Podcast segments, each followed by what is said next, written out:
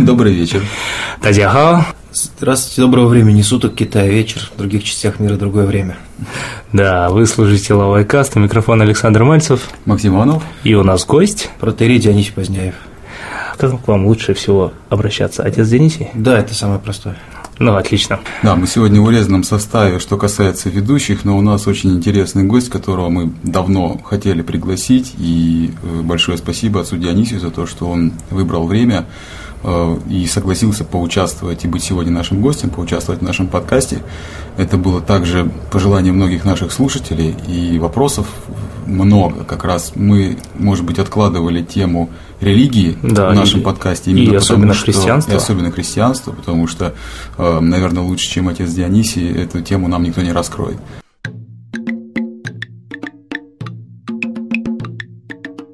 Ну да, я думаю, отец Дионисий тоже известен, особенно в интернете и в более широких кругах, как самый известный, связанный с православной церковью в Китае человек. Ну, из наличествующих, по крайней мере. У вас не так много? Да, здесь три священника, русских священника на настоящий момент, и один китайский. Один китайский. Но мы все подробно еще расспросим. Все выясним, да. Все выясним. Но начнем мы с нашего дежурного да, вопроса. Да, начнем сначала. Э, у нас каждый подкаст начинается с гостем с обыкновенных вопросов, таких дежурных, как, э, как вы попали в Китай, что вас привело, чем заинтересовала эта страна. Давайте вот просто по порядку. Как вы попали в Китай? Э, ну вот, так скажем, как бы история болезни или история любви, она имела свою предысторию. В детстве меня очень увлекали китайские иероглифы.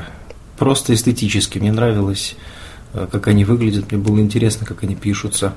Было совершенно неожиданно видеть, как записывается информация не буквами, не азбукой, не словами, а иероглифами, как картинками. Это было первое такое впечатление. И вообще был большой интерес к китайской эстетике, стиль, архитектурный стиль, интерьеры на фотографиях, которые я видел, города. Но это вот было, конечно, очарование древним Китаем, который давно уже ушел, современный Китай не таков, но история продолжалась. В какой-то момент я подружился с китайцем, жившим неподалеку от нас, обычный китаец из города Тензине, который занимался в Москве торговлей, это была середина 80-х годов. А, простите, вы сами из Москвы, правильно? Да, я в Москве живу с детства, родился в Обскове, живу в Москве. Как-то вот так с ним подружился, потом я послужил в армии, вернулся из армии, стал священником, продолжали общаться периодически. В какой-то момент он просто пригласил меня в гости в Китай, в Тинзинь. И это был мой практически первый город пребывания в Китае, если не считать Пекина, в который я прилетел, там еще был совсем старый аэропорт. Mm, то есть пересадка была у вас там? Да, я жил в Тензине и приезжал утром в Пекин. Я приезжал утром до Тензинского ага. вокзала на мотоцикле, меня подвозили. Вот это, конечно, было зрелище. 90 пятый год. Иностранцев в Тинзине еще не так много. В сумерках какой-то вот иностранец на мотоцикле в рясе едет до вокзала, потом приезжал в Пекин. Было ужасно рано, было еще, наверное, 6 часов утра. Я приезжал рано, потому что мне хотелось посмотреть побольше, я был всего лишь неделю. Я начал двигаться пешком по Пекину, поскольку решительно негде было останавливаться, а выбирал какие-нибудь парки, в которых можно было, ну, подремать на лавочке, скажем, сидя, покуда люди не начинали свои утренние упражнения, какую-то гимнастику с криками. Тогда уже как бы было понятно, что можно пойти куда-то перекусить. Вот а так целыми днями а ходил. Прям так в рясе и да, я, отдыхали. У меня обычное такое правило, я хожу в подряснике, кроме каких-то редких случаев, скажем, иногда читаю лекции в университетах Китая здесь, и меня просят обычно руководство, организаторы лекций прийти в светской одежде, и тогда я так и делаю. Но обычно хожу в подряснике. Ясно. А вот интересно, сильно ли, когда вы первый раз приехали в Китай, сильно ли вот эта картинка, которую вы увидели в Китае, отличалась от той, которую вы представляли Китай, которую вот вы, вы сказали, что вы увлекались а, архитектурой и вот ну, да, было все это интересно. определенный образ да. страны, потом вот он наложился на реальность, когда вы приехали. Вот. То, что я ожидал увидеть, я все-таки увидел и почувствовал, потому что дух тот э, живет, хотя были всякие напластования более поздние, естественно, и советского периода, и часто негативные, неприятные, но основа меня не разочаровала. А есть что-нибудь такое, что удивило? Ничего не удивило. Неожиданного не Нич... Ну, ну, наверное, самое сильное впечатление было от масштабов, э, потому что по сравнению э, с Москвой Пекин показался гигантским мегаполисом в тот момент. А вы приехали, э, какое было знакомство с языком в частности? То есть для вас Китай больше это было увлечение любительское или была какая-то была какая-то подготовка языковая перед этим, что там, как вы обходились на улице, там, поесть, найти дорогу. Абсолютно любительское, было, да, абсолютно любительское было увлечение, ничего я не мог сказать, и пхенин я совсем не знал, транскрипция была не ясна. Единственное, что я знал значение некоторых иероглифов, но это было очень фрагментарно и очень случайно, я бы даже сказал. Иногда каких-то сложных и совершенно бесполезных, а иногда каких-то простых. Вот как, например, я добирался из Пекина до Тензиня э, первый раз. Я попробовал пойти на вокзал, вот меня отправили на вокзал купить там билеты. Я понял, что это сделать невозможно, потому что там стоит дикая толпа, которая по мере приближения к окошкам, где продают билеты, уже становится двух- и трехэтажной.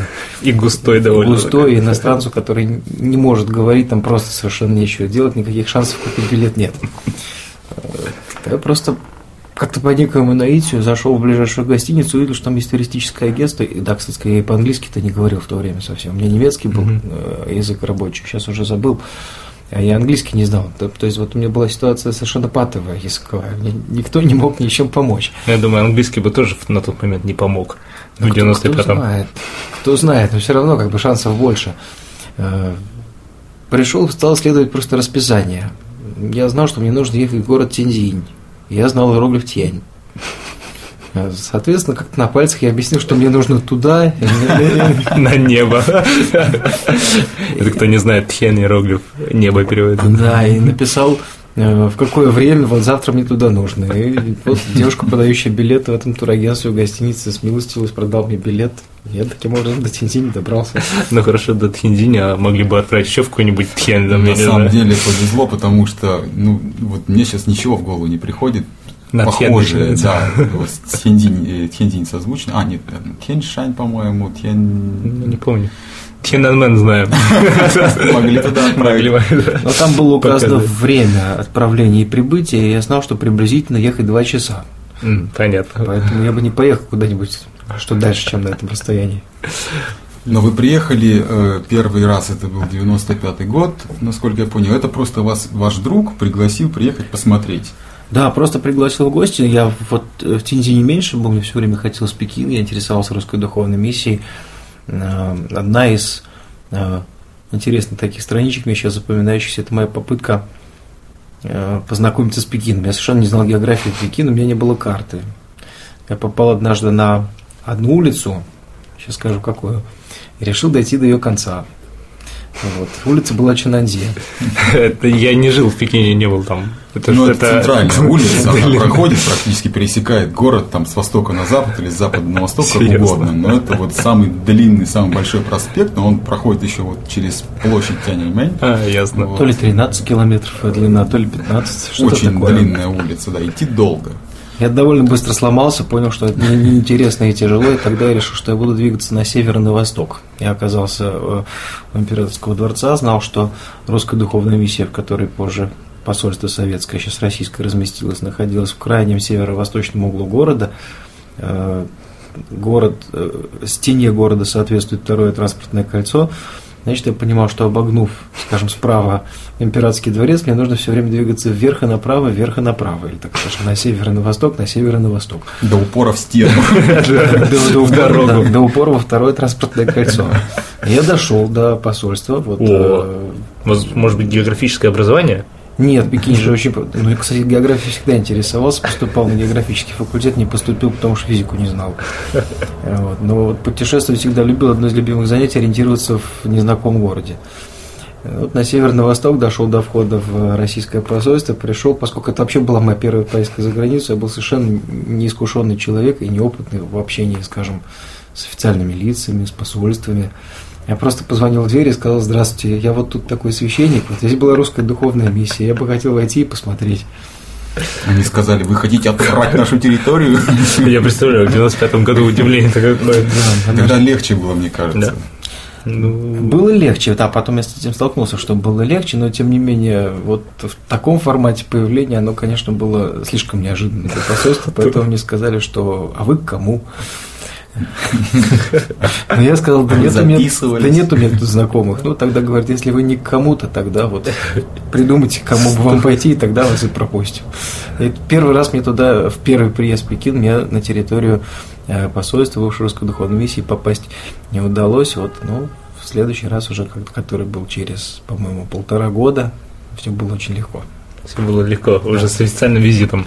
Да, уже был некий такой официальный статус хотя тоже я набрался какой-то наглости. Была поездка э, делегации Всемирного совета церквей в Китай, э, и это тоже был, конечно, языковой шок. Я по-прежнему не говорил по-английски, все было на английском и на китайском. Меня спасали какие-то немцы и швейцарцы, с которыми я, значит, выяснял, в какое время мы, куда мы завтра отправляемся, где мы встречаемся. По-немецки. И, и так далее, по-немецки, да. Э, но в какой-то момент из Ханчжоу, я сейчас помню хорошо, четко из Ханчжоу, как раз мы были в гостинице на озере, на этом знаменитом. Э, я просто набрал телефон российского посольства и сказал, что я хочу говорить с послом. Они меня спросили, а вы кто? Я говорю, я протеерей Денис Поздняев. О, нет, тогда Ирий Денис Поздняев. Э, вот делегация Всемирного совета церквей, которая исследует соблюдение прав иностранных религиозных граждан, э, проживающих на территории Китая по приглашению Государственного управления по делам религий.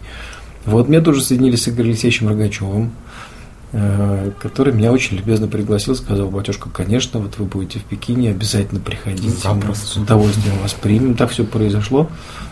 Э, и когда я посидел с ним, поговорил 15 минут, я говорю, Игорь Алексеевич, вот здесь, на этой территории, более 40 лет не было никаких богослужений, а давайте мы сейчас послужим, э, ну, скажем, хотя бы за упокойное богослужение в память э, обо всех, э, кто почил здесь, на этой территории, русских китаистах, синологах. Сказал, да, сейчас организуем, О. через полчаса весь наличествующий состав дипломатов собрался на площади перед Красной Фанзой, и мы послужили первые за 40 лет перерыва богослужение, вот так вот все было легко, просто и красиво, я бы сказал. Это 96-й год, вот первое богослужение после, наверное, какого, 56-го, да, когда? Да, 96-й год. И это было в Красной Фанзе? Это не было в Красной Фанзе, это было на площади перед ней. Перед ней. А Красная Фанза еще, как известен, как еще э, храм. Да, да это храм святителя Иннокентия Иркутского, у него достаточно долгая история, когда-то это был дворец одного из князей, Э, в результате восстания Эхотуаней э, и репарации он отошел э, к русской духовной миссии. Вот есть разные версии, то ли его купили задешево, то ли его просто подарили, возместив, так или иначе. Это стало территорией русской духовной миссии, и с 1902 года там располагались покои начальника миссии и крестовый домовой архиерейский храм во имя святителя Иннокентия Иркутского. Mm. В то время никто, наверное, в середине 90-х посольство об этом не помнило. А я еще знаю человека, который был э, и подьяконом последнего начальника миссии владыки Виктора Святина, такой Александр Кириллов, он сейчас живет э, в Рио-де-Жанейро, и мы с ним там встречались э, в конце 90-х. Он мне рассказывал, что когда я ему сказал «Красная фаза», он сказал, что это такое. И когда я ему объяснил, что это храм святителя Иркутского, он сказал, что я, я там просто служил, но в наше время никто так не говорил «Красная фанза». Когда появилось это название? Я думаю, что это название э, появилось э, с выдворением советского посольства на этой территории и с э, прекращением использования храма как храма. Потом там был зал для частных приемов. Потом Игорь Алексеевич Рогачев разрешил нам там совершать богослужение в память о том, что это был храм. Но вот сейчас на настоящий момент там службы тоже прекращенные.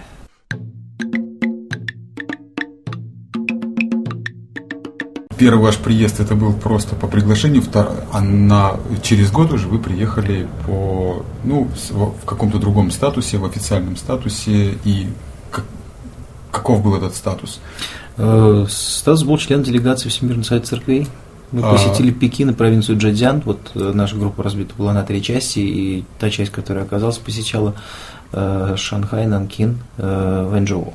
Но это был временный, так сказать, приехала делегация, приехала, уехала, а вот когда уже на постоянной основе вы оказались в Китае, как вот... Э, как вы остались в том, тут? Да, вот... Э, да, вот про до этого прошло еще много лет. Э, просто потом начал приезжать чаще. Учить китайский. Раз, да, учить китайский. Историю до этого там более-менее выучил, по крайней мере, церковную историю. Книжку написал в 97 году, публиковал по православию в Китае в 20 веке. Стал приезжать сюда сперва два раза в год, потом три раза в год, в основном в Пекин. Mm, Пекин. Э, хотя были поездки в внутреннюю Монголию, и в Харбин, и в Шиньян, и в Синьцзян. За это время сложилось какое-то видение ситуации. Я церковному священначале предложил это как некий проект, э, основным из пунктов которых, первым начальным пунктом которого был мой переезд в Гонконг. Гонконг Почему в Гонконг? Выбран как э, место, в котором у нас есть юридическая стабильность для нашей деятельности, так скажем. Нет. Потому что в Китае угу. никакой юридической основы для нашей деятельности нет, она вся шаткая, достаточно и хрупкая. А в Гонконге законодательство совершенно другое, и э, абсолютно свободно можно э, заниматься там церковной, религиозной деятельностью. Гонконг был выбран как мостик, конечно, в как... где мы многие и раньше угу. так поступали, хотя скорее этот путь типичен для э, западных христиан. Русские в силу общей границы шли через север, а европейцы шли через Гонконг и через Макао. Я решил повторить европейский этот путь. Э, это до сих пор такая попытка есть. С 2003 года я в Гонконге живу уже 7 лет. В Китае исторически, как мне представляется, опять-таки, было достаточно лояльное отношение именно вот, э, к православному, э, скажем, Э, к православным священникам, наверное, неправильно будет сказать к распространению православия, но, по крайней мере, китайские власти, императорские власти относились достаточно лояльно вот к самому факту существования русской православной миссии, не чинили особых препятствий и э, не видели какой-то угрозы, в отличие от э, других конфессий, вот э, католической в частности, там сложно достаточно, похоже, складывались взаимоотношения с миссионерской деятельностью, Э, очевидно, времена поменялись, и в настоящий момент, в общем, все и религии не китайские, э, в общем, попадают под определенный какой-то вот контроль, и нельзя уже рассчитывать на какую-то благосклонность и более, ну, скажем, привилегированное отношение со стороны китайского правительства, ну, скажем, к православному присутствию православных, э, православной церкви в Китае. Вопрос очень комплексный. Я опять вспоминаю эту свою вторую поездку. Тогда одному из э, чиновников, занимающихся вопросами э, религии, контроля религии, я задал вопрос, считает ли он христианство иностранной для Китая религией. Немножко провокативный был вопрос, э, потому что нас, естественно, знакомили с патриотическими ассоциациями католиков и протестантов. Он вынужден был ответить, что нет. Христианство в Китае не иностранное, оно у нас свое китайское.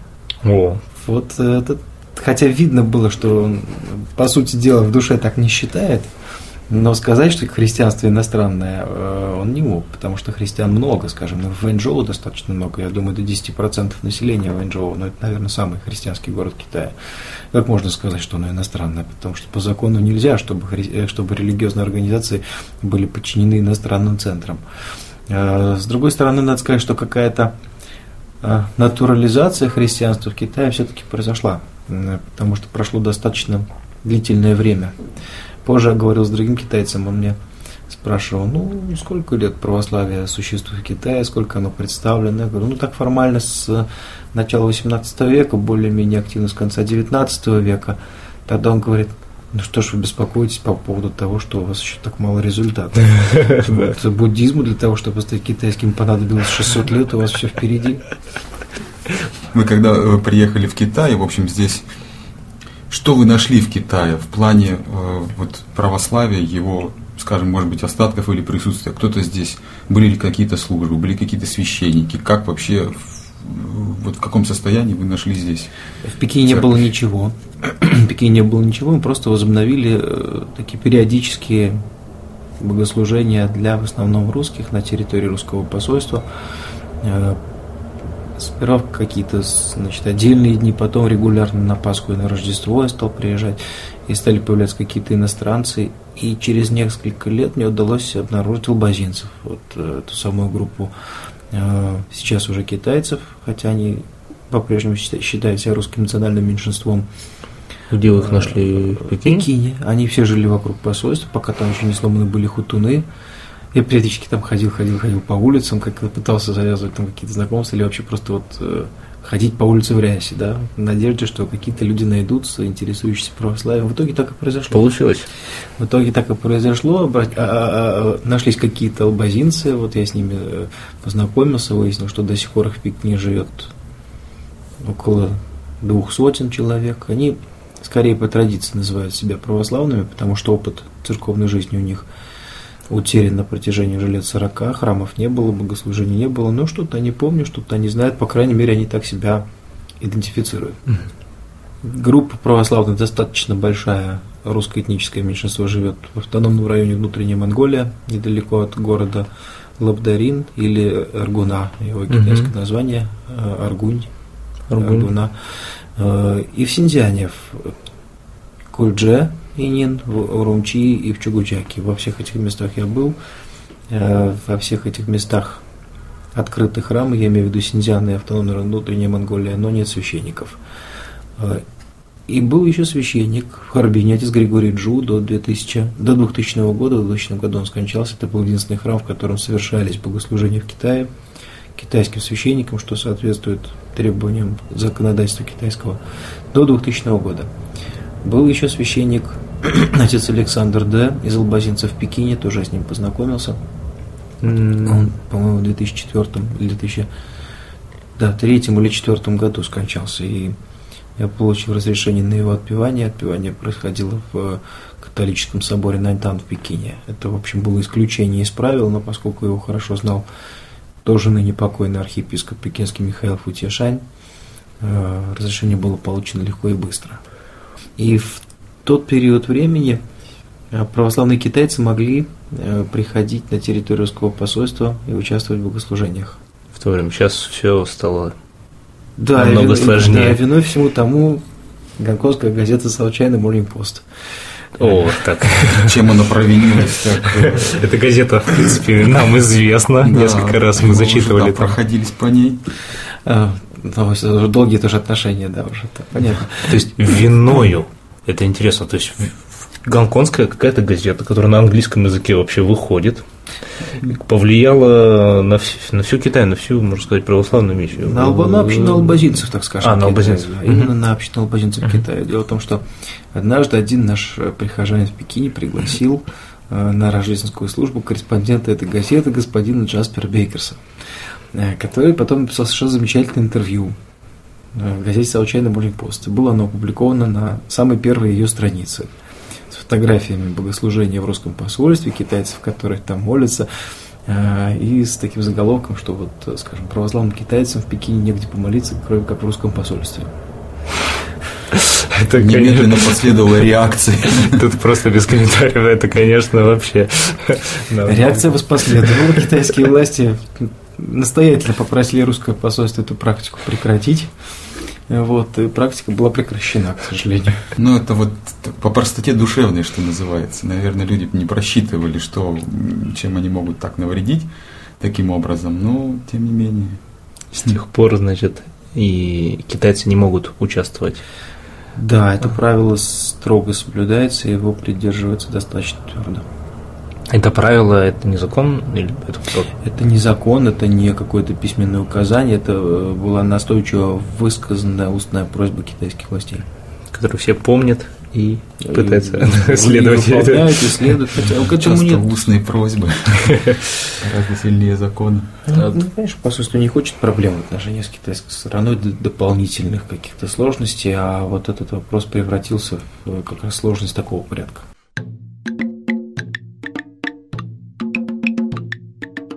Вот интересно, пекинские православные китайцы, это были не только албазинцы, насколько я понимаю, это были еще просто китайцы, это, наверное, больше пожилые были люди, потому что как бы могли в 90-е годы появиться православные китайцы, если не те, которые вот остались с 50-х годов? Да, в то время, да, конечно, но еще есть э, круг людей из семей смешанных, смешанных браков.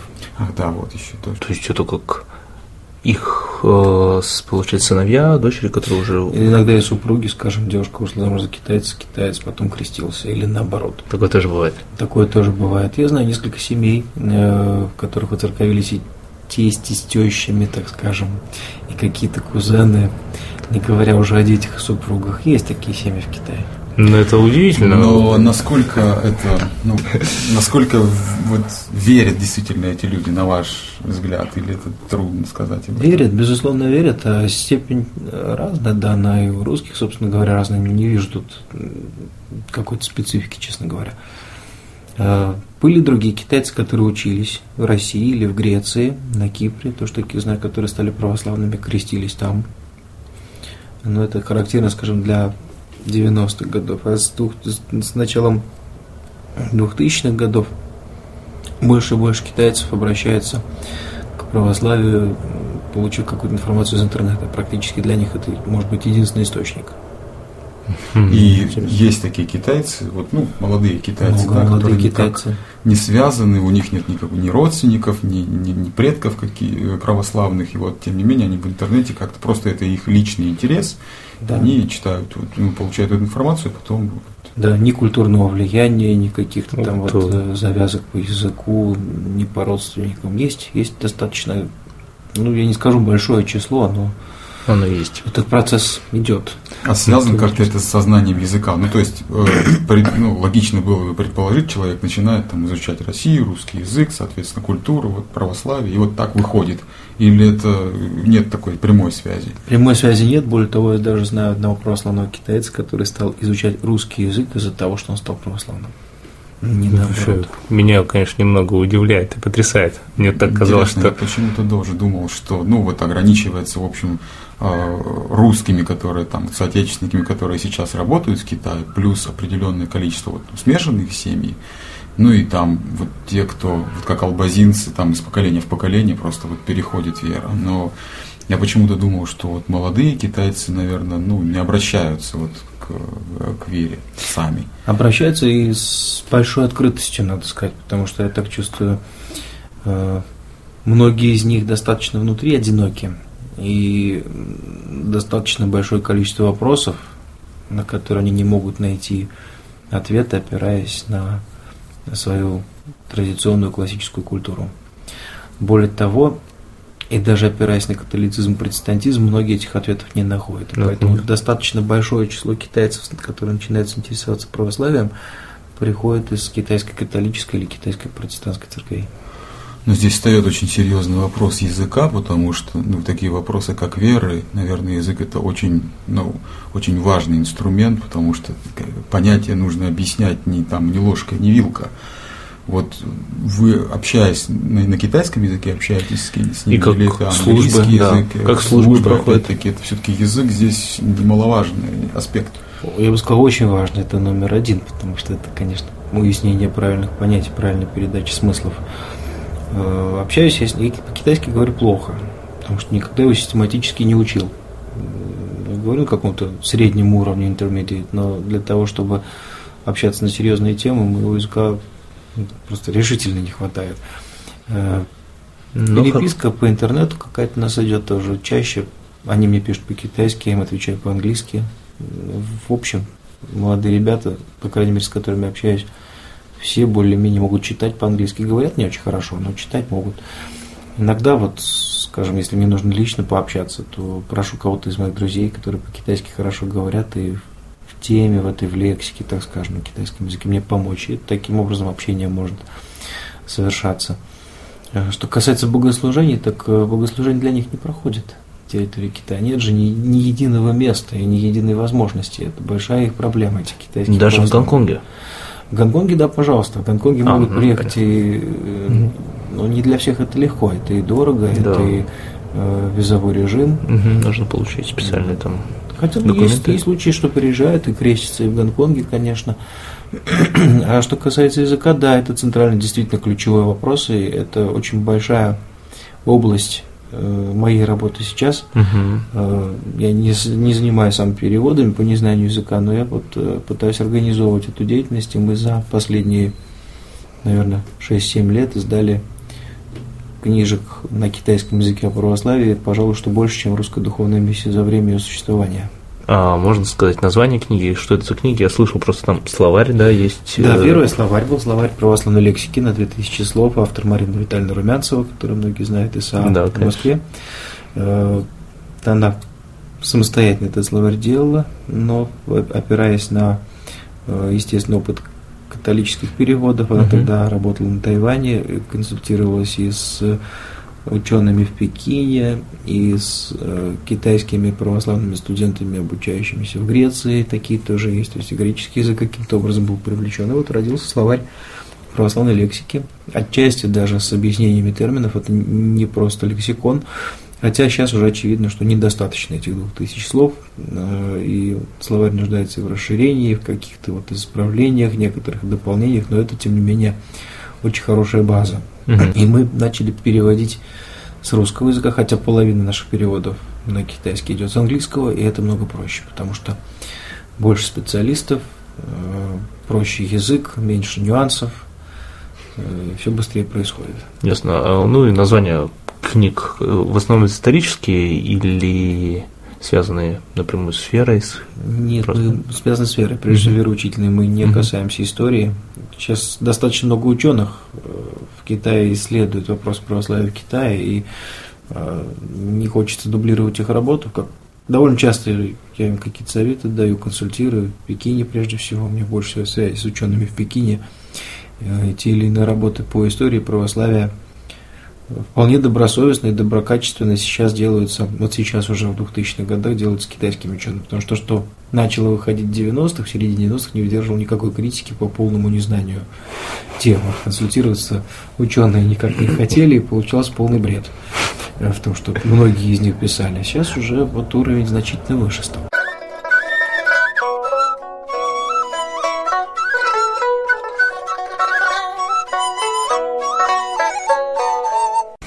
Хорошо, мы выяснили, что если китайские граждане хотят э, пойти в храм, то пойти им особо некуда. Это что касается континентального Китая.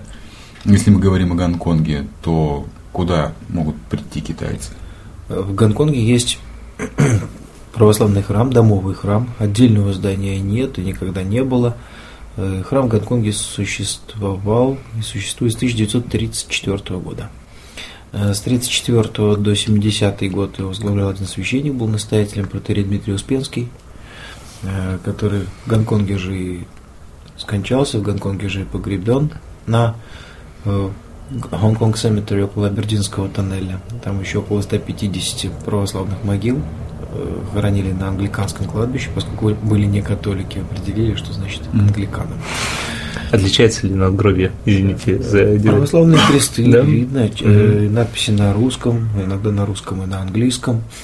Э, у нас есть реестр, сайт, на котором выложены имена тех, кто похоронен с номерами могил. Даже иногда люди в интернете находят, обращаются, просят какие-то более подробные сведения разузнать. Например, обращались родственники Белановского, который был архитектором Шанхайского собора с поручницей грешных, с просьбой найти э, место его погребения. Ничего было неизвестно и невозможно найти, если человек жил в Шанхае, потом совершенно непонятно, куда он уехал. В Шанхае кладбищ не осталось, а уехал он в Америку или в Австралию или еще куда-то. Было совершенно невозможно uh-huh. определить. Но на следующий день после вот этого обращения гулял по этому кладбищу и как раз наткнулся на могилу Белановского. Нашлись. Буквально на следующий день. Так что такие случаи. В Гонконге, в общем, есть православный храм, домовый храм. Мы арендуем офисное помещение. Угу. Сейчас на Ванчае э, регулярные богослужения проходят. В основном на английском и славянском языках, иногда какие-то части по-китайски. В зависимости от того, кто приходит, иногда это гуандунский диалект. О, даже так? Да. Но у нас есть прихожане гонконговцы, соответственно, я прошу их почитать то или иное по-гуандунски. Ну, а службы ведете вы? Да. Кроме вас еще кто-то постоянно? Нет, в Гонконге Нет. больше никого. В Гонконге есть еще греческий храм Константинопольского патриархата, там есть митрополит греческий, э, один священник, э, ну вот, собственно говоря. Какие у вас отношения? Мы мало пересекаемся, у нас нет каких-то особых противоречий, так скажем, но и пересечений немного храмы, которые есть в континентальном Китае? в них службы не ведутся, несмотря на то, что они признаны вот, э, храмами, как таковыми, храмами православной религии, но службы, службы в них нет. Где эти храмы расположены? Ну, вообще вопрос э, сам, само православие, просто есть мнение, вы уже говорили об этом, есть такое мнение ошибочное, что православие вообще в Китае чуть ли не запрещено и является неофициальной, ну не то, что неофициальной религией, а оно не разрешено. Китай несколько лет назад отошел от э, долгое время традиционно для него схемы деления религий на э, официально признанные и непризнанные. Уже отошел. Сейчас отошел, хотя по инерции многие чиновники еще продолжают об этом да, говорить, верно. но если обратить внимание на документы, то они отошли от этой классификации. Э, были официально признанными тогда считались э, католицизм, протестантизм, ислам, э, буддизм и даосизм. Сейчас юридическая сторона дела другая, и православие не существует как зарегистрированная конфессия на национальном уровне, но на уровне мест официальных, зарегистрированных для проведения религиозных обрядов в четырех пунктах Китая есть. В общем, мы говорим о храмах официально открытых и имеющих статус таких легальных мест. Два в Синьцзяне, Урумчи и Инин, Кульджа. Кульджа. Угу. Харбин. Харбин. И Лабдарин, автономный район внутренней Монголии. В внутренней Монголии храм был открыт вот совсем недавно буквально. Он был освящен недавно, был а, освящен. Был он давно. Да, построен он 10 лет назад практически, а освящен он 31 э, августа или 1 сентября минувшего года. Четыре храма существуют, но в службы в них не ведутся. Почему? По причине отсутствия китайских священников. И это ключевой вопрос и самый болезненный вопрос китайской автономной православной церкви, потому что э, мы говорим о православии в Китае, говоря о его каноническом статусе, как о статусе автономной православной церкви. Угу. Статус автономии китайской церкви был дан достаточно вынужденно э, в 1957 году по политическим обстоятельствам того времени. Конечно, она к нему была не готова, оказалась достаточно хрупкой, и культурную революцию не пережила, э, оказалась институционально разрушенной, не осталось епископов, э, священники остались, но немного, э, верующие были разобщены, и по прошествии культурной революции с некоторым возрождением религиозной деятельности – полноценно объединиться они не смогли в единую церковь. Могли, смогли восстановить присутствие четырех приходов, но, к сожалению, только в одном из них в Харбине был священник. Отец Александр Д. я говорил, был жив до 2003 года. До сих пор еще жив один, единственный китайский священник на территории Китая, отец Михаил Ван, который здесь живет в Шанхае. Ситуация такая, у нас четыре храма, в которых нет священника, и один священник, у которого нет храма. То есть получается так, если при наличии священника автономной церкви в Китае и при наличии храма э, службы могли бы возобновиться и вестись на китайском языке. Да, и я верю, что они возобновятся. Там с властями ведем какие-то переговоры, э, хотя сейчас э, суть этих переговоров сводится к принципам направления студентов на обучение в духовной семинарии в Россию. Да, да, то есть, выражаясь так, по-канцелярски нужно готовить кадры. И как скоро они вообще будут? Готовы ли они или как, когда их можно ожидать? Уже есть несколько человек, которые прошли курс обучения и готовы были бы быть рукоположными, но э, вопрос в том, что они в свое время уехали, не получив э, официального разрешения. И сочтут власти их пригодными принять, тому, да, чтобы быть их принятыми, да, угу. в качестве священников или нет, это вопрос. Но китайские власти уже сейчас хорошо достаточно понимают, что это проблема, положение православной церкви в Китае ненормально, именно китайской. А его нужно решать, нужно искать пути решения этого вопроса. Медленно, конечно, это, в этом нет их большого интереса, но поскольку мы периодически беспокоим э, вопросами о том, когда же положение будет нормальным, некоторое движение происходит. А в целом, вот я хотел спросить именно по, про отношения вот, администрации, управления по делам религии Китая, в целом за все вот те годы, что вы э, здесь э, в Китае провели, вот в, куда идет тенденция? Это больше контроля, или больше каких-то препонов, или наоборот э, желание, открытость больше к диалогу какому-то, идти навстречу, там, решать проблемы и так далее. Вот э, с вашей точки зрения.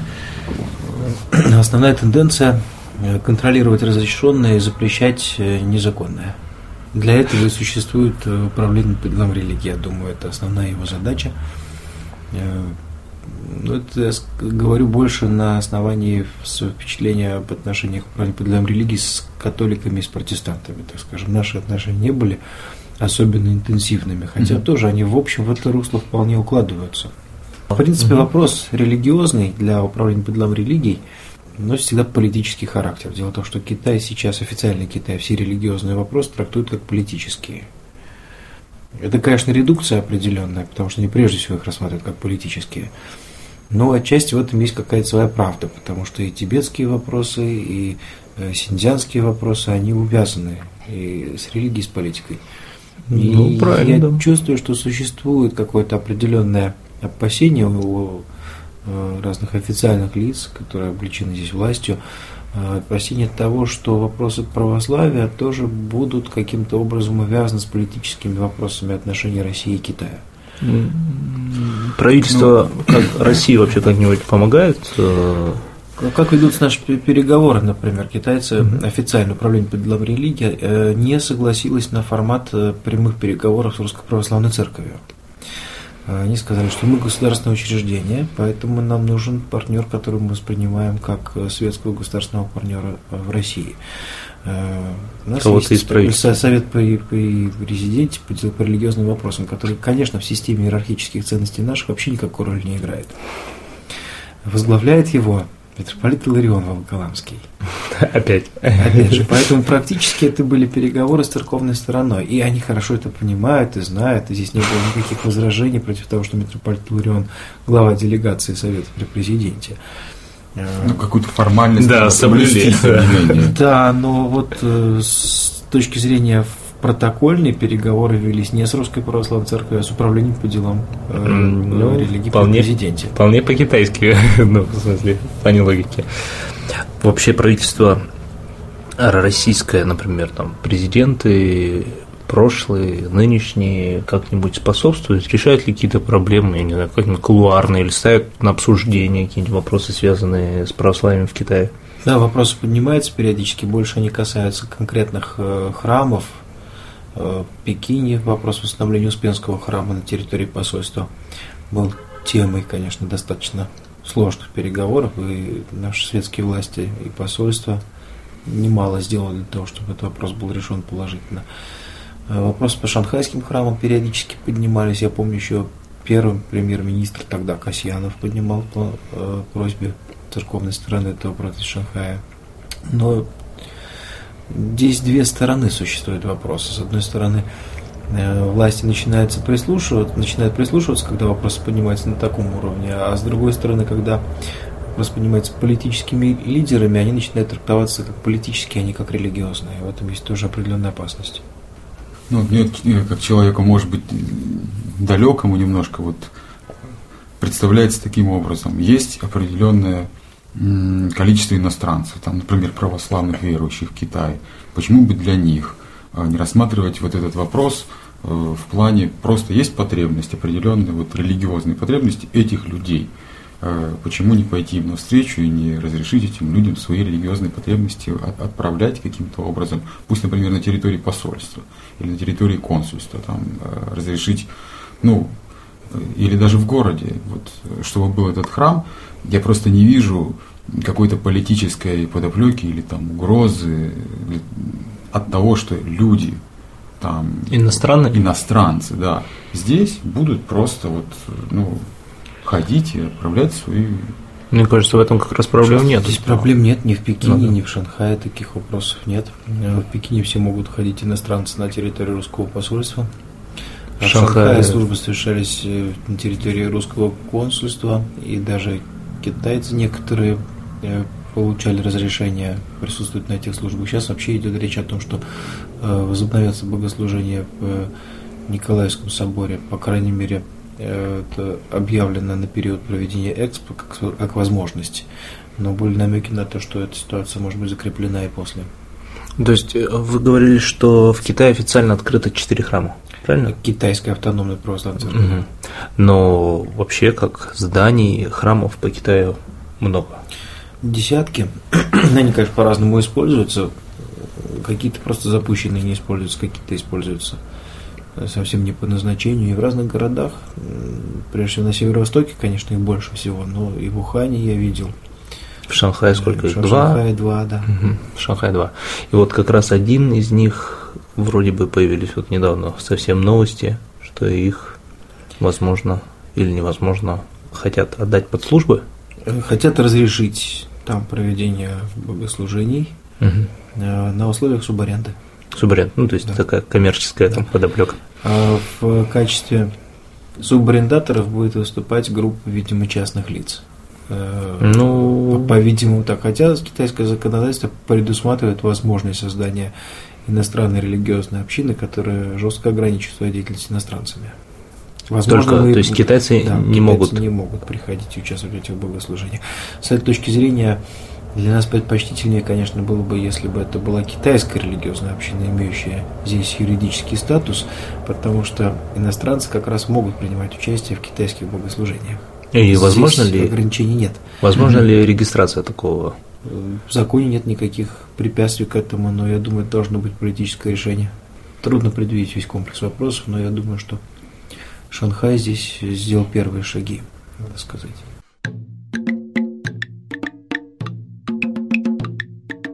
Что сейчас, какая ситуация в Пекине? И вы сказали уже, что есть э, приход при посольстве. То есть... Юридически он не существует как приход, канонически он тоже не существует как приход, потому что, но де-факто это приход де-факто, самостоятелем. Понятно. Просто итоги переговоров с китайской стороной э, привели к принятию решения о том, что это будет музей истории русской духовной миссии, но музей тоже не существует юридически. Э, юридически это просто одно из зданий на территории посольства Российской Федерации. Священник, который там служит, недавно сюда приехавший, отец Сергей Воронин, э, сотрудник посольства. Сотрудник посольства. Понятно. Интересно, конечно, по-китайски такая запутанная немного де ситуация. Это приход, де-факто существует храм, который был освящен 13 э, октября 2009. 2009 года. На следующий день его посетил премьер-министр Путин. Достаточно красивый храм, который на месте, восстановлен на месте Успенского храма, который существовал когда-то как временный, построен был после разрушения миссии Хтуанями. Вы как-то на конференции сказали, что на его задворках жарили шашлыки. Да, был гараж. На его был задворках жарили шашлыки, и никто не представлял себе, скажем, 90-е, ну, кроме старых дипломатов, никто не представлял себе, что там. Что это был храм. Сейчас После реконструкции была проведена реконструкция, правильно? Просто такая глобальная переделка, я бы сказал. Переделка, да, полностью Просто отстроили. Он совершенно не похож на, на старый, на тот, который был, но вот он выглядит как совершенно такой настоящий Купола, храм. Кресты. Есть и купол, и крест. И даже посольство нашло, финансирование шло по линии посольства, и даже каким-то образом нашли они средства на то, чтобы купол был золотым. То есть очень красивый, действительно хороший храм получился. Он, я бы сказал, мал для праздничных богослужений сейчас, потому что на Рождество или на Пасху в Пекине собирается уже более 200, а то и под 300 человек. Этот храм рассчитан на присутствие, ну, может быть, максимум 150. Ясно. Поэтому на Пасху многие люди даже не попали внутрь. Когда мы служили в Иннокентьевском храме, объем его в два раза больше и позволял всем э, принять участие. Сейчас этот храм достаточно для совершения обычных воскресных служб, когда приходит 40-50 человек, но число членов общин будет расти, это очевидно, особенно с началом сейчас регулярных и постоянных богослужений в Пекине. Поэтому как вопрос о том, где служить на большой праздник, как Пасху и Рождество, он, конечно, остается открытым. Вот я хотел э, такой вопрос задать. Отношения Российской Православной Церкви и Российской Православной Церкви за рубежом. Была ли она представлена в Китае? А, и отношения строились достаточно сложно до недавнего времени, когда вот эти э, обе церкви объединились. И, а как обстояло дело в Китае? Есть ли сейчас какое-то э, вот, присутствие Вся православная церковь Китая после революции и до где-то 45 года была зарубежной, РПЦЗ. В 1945 году практически все архиереи, кроме владыки Иоанна Шанхайского, приняли решение о возвращении в юрисдикцию Московского патриархата, а владыка Шанхайский, э, соответственно, остался в зарубежной церкви с частью прихожан и священников, но э, в итоге он уехал э, в, в Западную Европу и потом в Америку, да, в Сан-Франциско. И существование зарубежной церкви на территории Китая таким образом завершилось. После 1949 года все приходы, которые были, были приходы Московского патриархата до возникновения Китайской автономной православной церкви. И приход Московского патриархата сохранялся в Гонконге. Отец Дмитрий Успенский был его настоятелем. Там была очень интересная ситуация. Приход был очень удален от Москвы, от других каких-то центров. Э, и священник себя считал клириком Московского патриархата, а все прихожане себя считали паствой зарубежной церкви. Но это им не мешало вот мирно существовать в рамках одного прихода. Это такой уникальный пример, на самом деле, на тот период времени. Сейчас у зарубежной церкви нет ничего на территории Китая э, и даже за пределами, скажем так, ни на Тайване, ни в Гонконге, ни в Макао нет ничего. В Азии, а в Азии вообще юго-восточной, например?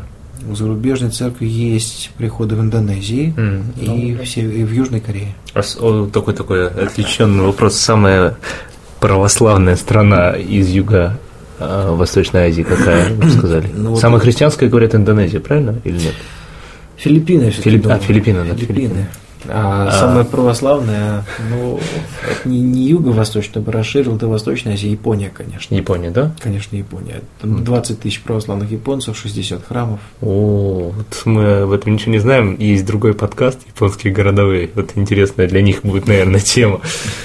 В группе ВКонтакте, э, в ВКонтакте есть несколько групп православия в Японии, православия в Китае, православия в Монголии, в Корее, так что вот э, всем этим можно там тоже интересоваться теми, кто ВКонтакте пользуется этим сервисом.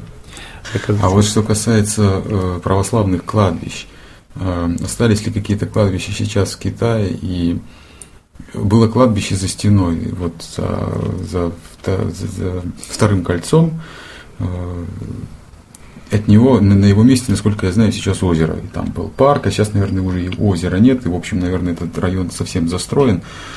Хотя один из моих э, однокашников еще на том месте находил плиты вот с высеченными именами, то есть, ну, на русском языке? На русском языке, mm-hmm. да. Хотя уже, по-моему, в 50-е годы на месте кладбища было вырыто какой-то, там, значит, был парк э, молодежи, и на этом месте было сделано озеро. Вот вы ничего не знаете, э, что на этом месте сейчас и ну, вообще, или вообще в Китае какие-нибудь остались ли православные кладбища и в каком они состоянии? Остались в основном на северо-востоке, э, Харбин, ну, вот по линии КВЖД кое- кое-где есть, Порт-Артур, Далянь там есть. А вот кладбище, о котором говорите, оно очень интересное. Это кладбище Русской Духовной Миссии, на котором э, захоронения велись с 20-х годов 18 века. Э, даже, может быть, и пораньше чуть-чуть. Там был похоронен, например, начальник первой русской духовной миссии Архимандрит Иларион Лежайский. Мне Сергей Леонидович Тихвинский рассказывал о том, что он однажды сидел на его надгробной плите. Сидел на какой-то мраморной там доске, потом глядит, о, надгробие владыки, э, митрополита царя Илариона Лежайского. Стал куда-то обращаться, пока обращался, и его куда-то утащили и спрятали. Я ходил по территории этого кладбища еще в 96-97 году действительно на задворках можно было найти э, осколки надгробия, иногда с полными даже именами. Мне запомнился имя Брундерта. Это, по-моему, был какой-то химик, который здесь в 20-е годы жил в числе иммиграции. Угу. Чем еще это кладбище интересно? Парк озера молодежи, Циняньху. Действительно, там вырыли озеро, э, потом разбили позднее, такой самый последний период, площадку для игры в гольф. Площадка для игры в гольф э, разбита на месте Свято-Серафимского храма. Это был Серафимский кладбищенский храм, в э, крипте которого э, были погребены мощи 222 китайских мучеников и мощи пяти великих князей, пострадавших в Лопаевске. До сих пор вот, Лопаевские. Лопаевские. Да, до сих пор они там так и находятся. Ага. по ряду архивных документов, по ряду свидетельств можно такой вывод сделать, что там э, родственники государя Николая и его ближайшие родственники, пять гробов там вот на некоторой глубине находятся до сих пор. Я вроде бы даже видел то ли репродукцию, то ли какую-то икону, что ли, изображение в интернете, вот как раз мучеников китайских. Есть ли такая? Да, 222 китайских мученика пострадали во время восстания Хатуани. Среди них первый э, священник отец Митрофан был. Э, канонизованы были очень быстро церкви, буквально последующие два года после их мученической кончины. Сейчас вот их э, почитание восстановилось, возобновилось среди китайцев, конечно, потому что многие из них okay. их родственники. Э, и среди тех православных, которые вообще интересуются историей Китая. Вообще интересно, да, видел этот икон, там и дети изображены. Да, и дети были, есть достаточно подробное описание, не всех, но многих из них. Угу. И у меня только еще вопрос появился. А на территории Китая есть ли какие-нибудь, э, не знаю, как их назвать, ответвления, что ли, православия? Вот старообрядцы, я слышал, вроде бы на, в Синьцзяне есть какие-то пятидесятники или... Да, старообрядцев, старообрядцев институционально ни тех, ни тех не осталось, на самом деле. Э, отдельные старообрядцы, ну вот, я встречал одного старообрядца в Синьцзяне на кладбище. Вот он приходил с лестовкой в молитвенном кафтане на кладбище. Вот больше нигде вот их, видимо, нет. То есть какие-то единицы, может, э, его уже нет. Это было давно, он был в преклонном возрасте. Угу.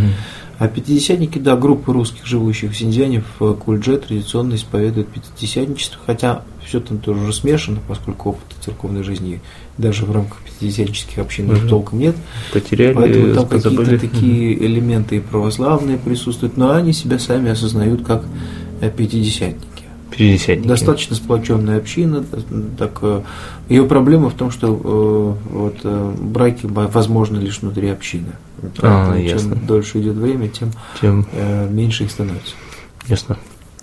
А, я хотел спросить, вы есть ли какая-то приблизительная, например, цифра, сколько православных, включая соотечественников, проживающих, работающих сейчас в Китае, китайцев вот находится, вот, живет в Китае в настоящий момент, в Шанхае, в Пекине, Гонконге и так далее. Можно и говорить, по всему Китаю. Да. Можно говорить только об условной какой-то статистике. А, если говорить о китайцах православных, я все-таки разделил бы э, китайских православных и иностранцев.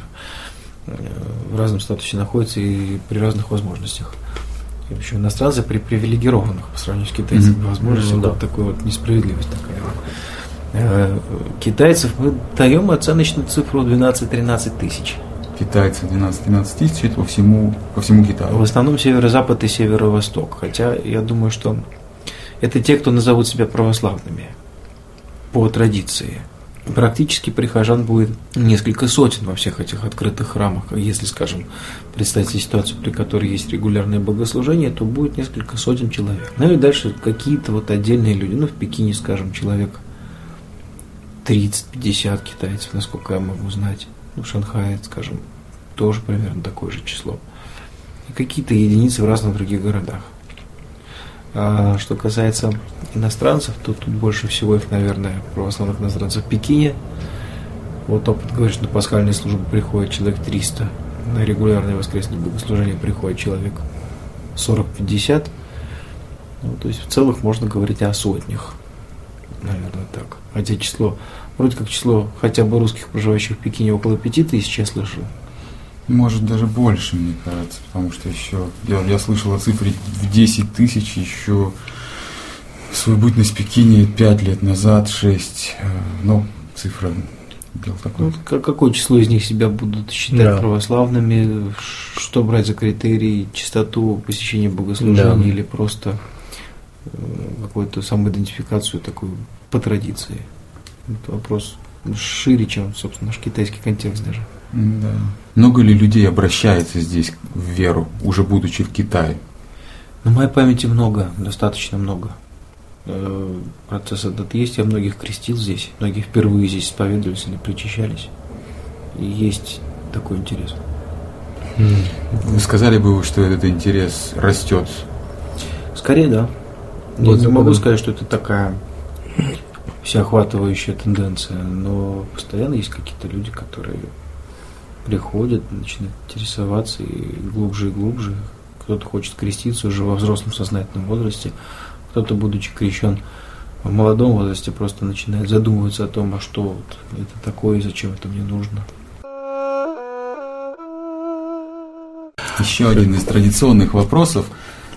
Как вы видите себя в Китае дальше? Насколько долго вы думаете здесь оставаться?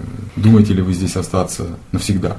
Или поехать куда-нибудь. Или поехать куда-нибудь. Готов ли я умереть в Китае? В принципе, готов. Я продолжал бы здесь жить, постольку, поскольку я вижу э, какой-то смысл в той деятельности, которой здесь занимаюсь, и какую-то востребованность этой деятельностью. Я спокойно здесь себя чувствую, никакого нет дискомфорта, поэтому нет никакого внутреннего желания э, что-то поменять. Я думаю, мы еще в шоу-нотах подкаста можем дать адреса, интернет-адреса с организациями, с которыми мы связаны, да. и имейл, телефон. А также ЖЖ. И ЖЖ, и ВКонтакте. Да. Все наличествует. Ясно. Ну что ж, у нас мы уже все, подходим к концу, все вопросы у нас. Да, наверное, мы будем закругляться. Вот.